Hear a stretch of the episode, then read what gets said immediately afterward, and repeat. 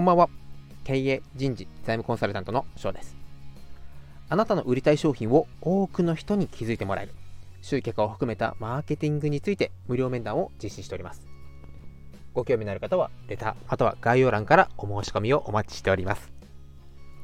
それでは今回のテーマ、集客も大切だけど、点点点。ということをテーマにお話ししていきます。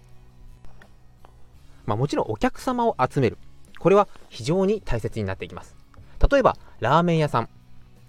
ラーメン屋さんにとっても、どうやって食べに来てくれるか。リピートを増やすか。よく来てくれる方が紹介をしてくれるか。ここにも様々な戦略、または対応し,、ね、しなければいけないこと、準備しなければいけないこと、たくさんありますよね。確かに、集客、チラシを配ったり、いわゆるフリーペーパーに掲載したり、ネットに広告を載せたり、たくさん方法があるんですが、これはお店があることが前提。じゃあ、そのお店はどこにあるのでしょうか？駅地下それとも商店街？またはちょっと商店街から外れたとこにポツンと置いているのでしょうか？ここまでは皆さんなんとなく、ああ、ああいうとこねってイメージもつくと思うんですが、ひょっとして、高級ホテルのラウンジのバーに出店してたらどうでしょう？どれだけ集客のクーポンを配ったり、広告、宣伝を行ったとしても、ミスマッチでなかなか、こうカップルや夫婦でですね、夜景を見ながら、このワインを飲みながら乾杯って言ってるところに、豚骨いかがですか？合わないですよね。実は集客ってもちろん大事なんですが、それ以上に大事になってくるのが、どこにお店を構えるか。まあ、これもすなわちマーケットって言いますよね。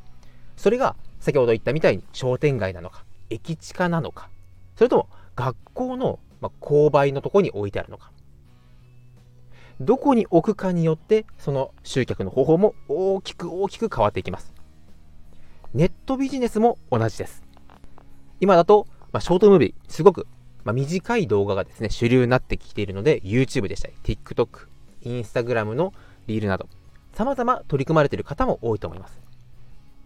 あなたの商品サービスは、どこに置くとベストですか？リアルビジネスのラーメンで言ったら、駅地下がいいのか？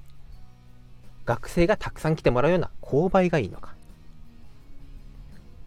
ネットの世界では、インスタグラムそれとも TikTok はたまた独自の LP 路線で行くのか。集客お客様に来ていただく。自分の商品サービスを見てもらう。そのためにはまずどこに自分が出店しているのか。このマーケットがすごく大切になってきます。なのでこのマーケットの位置を明確にすることによって今あなたが実践している集客。この活動がより効果的になることも考えられます。今自分がどのマーケットに商品を置いているのか、ぜひ一度見てみるのはいかがでしょうか。それでは今回もご清聴いただきありがとうございました。